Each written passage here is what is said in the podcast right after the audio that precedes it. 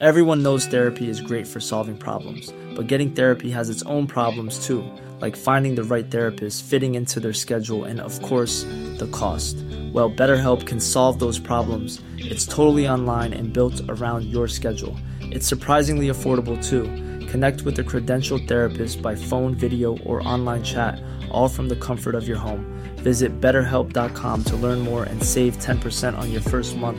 That's BetterHelp, H E L P. Heraldo Podcast, un lugar para tus oídos. Noticias del Heraldo de México.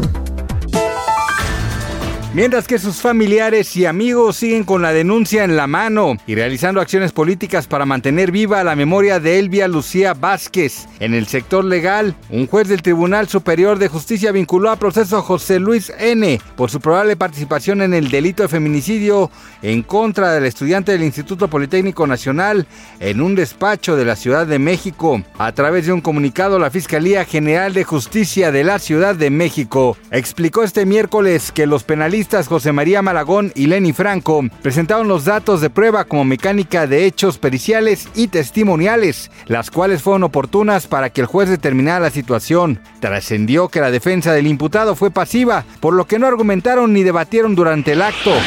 El choque entre dos automóviles de lujo provocó que una mujer, quien caminaba por la acera al momento del incidente, fuera arrollada y resultara con lesiones. La víctima fue atendida minutos después del choque, el cual ocurrió en el cruce de la Avenida Revolución y calle 25, en la colonia San Pedro de los Pinos, en la alcaldía Benito Juárez. El impacto entre los vehículos sucedió la tarde de este miércoles y de acuerdo con las versiones de testigos que caminaban por la zona, un automóvil deportivo en color negro circulaba a gran velocidad sobre la Avenida Revolución cuando se selló contra una camioneta color azul, la cual cruzaba por la calle 25.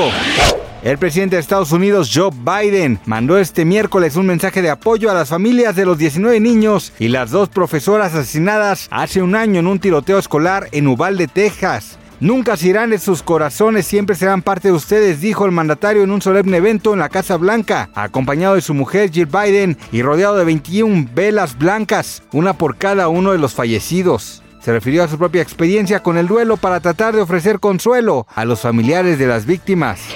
Oh! Tina Turner, la cantante nacida en Estados Unidos que abandonó una comunidad agrícola humilde y una relación abusiva para convertirse en una de las mejores artistas discográficas de todos los tiempos, murió este miércoles 24 de mayo a la edad de 83 años. Fue llamada la reina del rock and roll por sus actuaciones sobre el escenario y su voz poderosa. Murió en paz después de una larga enfermedad en su casa cerca de Zurich, Suiza, dijo su representante. Con ella el mundo pierde una leyenda de la música y un modelo a seguir, comentó su portavoz en el Reino Unido, Bernard Doherty, en un comunicado.